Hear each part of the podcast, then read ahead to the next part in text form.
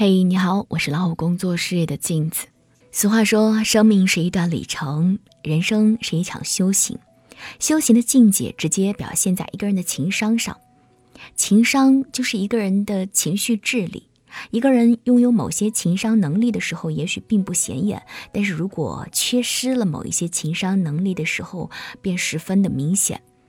高情商的人会有这样一些好习惯。如果你刚好中了三条以上，就说明你的情商很高。第一，高情商的人会耐心的听别人把话说完。与人沟通是一门艺术，一种品德，更是一种情商的直接表现。沟通要有积极的效果，不仅要正确表达自己的意思，还应该积极的倾听。我们评价一个人善于沟通，其实善于沟通的人是先倾听别人的话。边听边想，再站在对方的角度来说，所以他们的话才更容易受到大家欢迎。《史记》有句名言：“言能听，道乃进。”人们被倾听的需要远远大于倾听别人的需要，所以倾听要有耐心。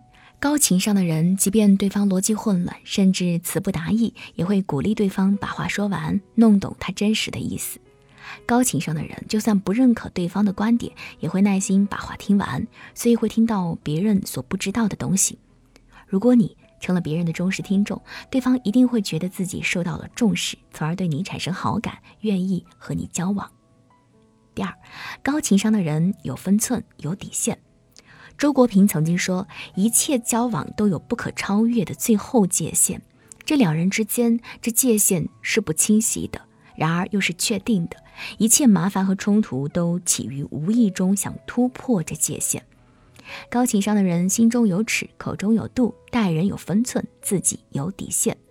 有一次，曾国藩过生日，名将鲍超亲赴安庆前来贺寿。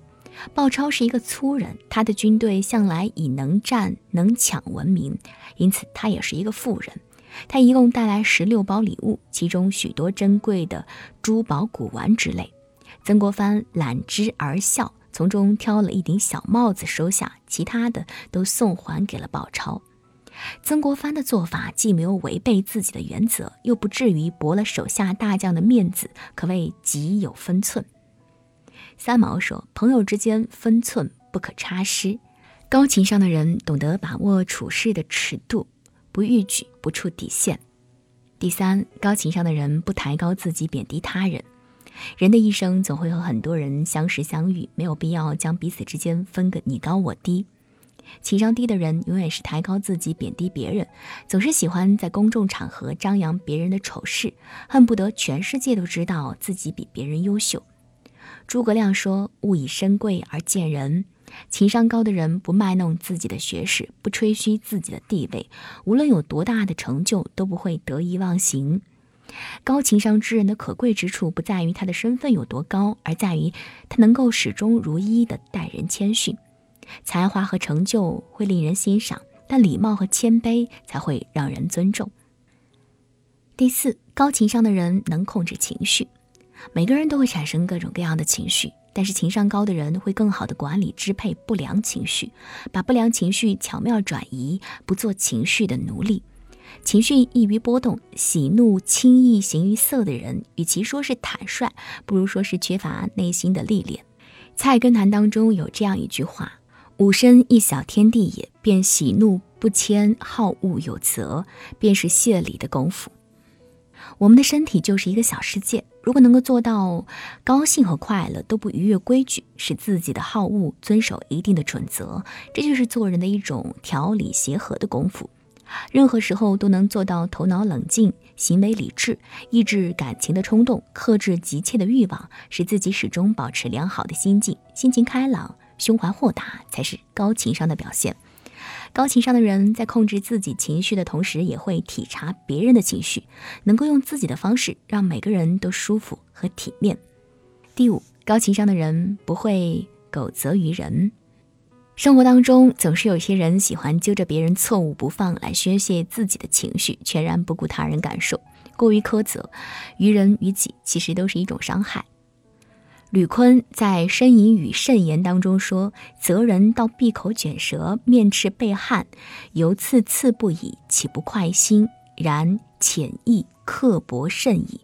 故君子攻人，不得过七分，须含蓄以养人之愧，令其自心则可。就是不留情面的责备别人，直到对方哑口无言、无地自容，还仍然不止不休。这样做尽管能够逞一时之快，其实却暴露了批评者自己的低情商和心胸的狭窄刻薄。事情的角度是多面的，我们不能总是站在自己的角度想问题，更要站在别人的角度来看问题。高情商的人会掌握必要的尺度，从来不会以一种居高临下、盛气凌人的姿态，火候绝不超过七分，用含蓄委婉的方式让对方感到惭愧、良心发现，从而改过自新。毕竟，给别人退路就是给自己出路。第六，高情商的人懂得适度装傻。生活当中看破往往不难，不说破很难。荀子·非十二子里说：“言而当知也，默而当亦知也。”说话的时候，考虑别人的感受，看破但不必说破，给别人留有余地，对方自然会感受到自己的真诚。很多人不懂得看破不说破，喜欢炫耀自己看破的那些小事，只顾自己一时痛快，妄言妄语伤害对方，无形当中却出卖了自己的低情商。所以，高情商的人懂得适度的装傻，其实不只是管住了自己的嘴，更是设身处地体谅对方痛处的善良。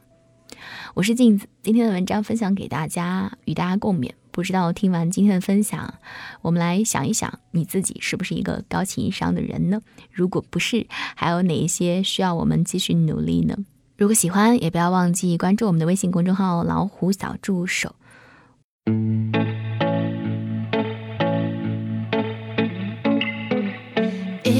Everything